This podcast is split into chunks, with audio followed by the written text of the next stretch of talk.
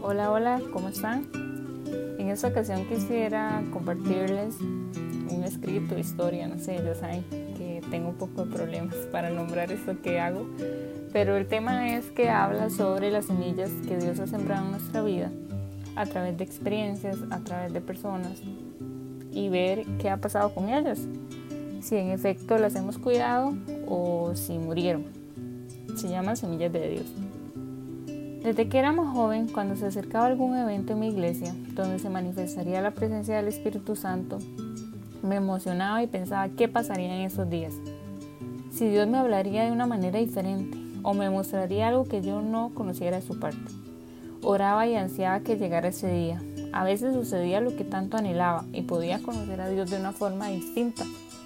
Y otras veces solamente estábamos Él y yo hablando de algún tema en específico, adorando su grandeza.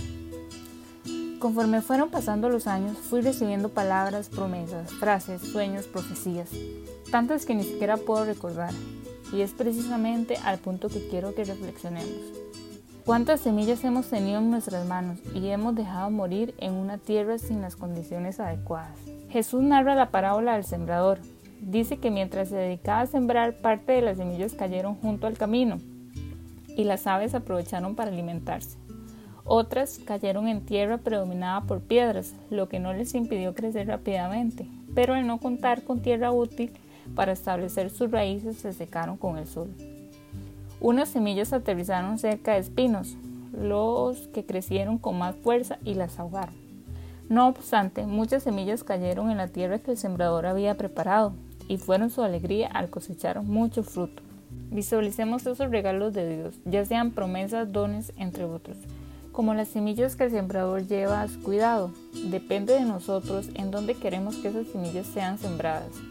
Hablamos de atesorar sus regalos, escribirlos, recordarlos a nosotros mismos y a Dios para que sean cumplidos, porque al final, ¿qué utilidad tendría anhelar tanto lo que proviene del Señor si no dejamos que la semilla muera en tierra fértil y preparada? que reciba agua y abono para que las semillas cosechen tanto fruto llenando de felicidad al sembrador. Es por eso que ahora intento escribir las palabras y visiones que Dios me ha dejado descubrir para nunca olvidar lo que Él ha hecho por mí y los misterios que ha revelado en mi vida, palabras que han salido de su corazón directo al mío. Te invito a que atesores sus regalos y dejes morir la semilla en una tierra fértil para que veas cumplir los anhelos del sembrador en tu vida.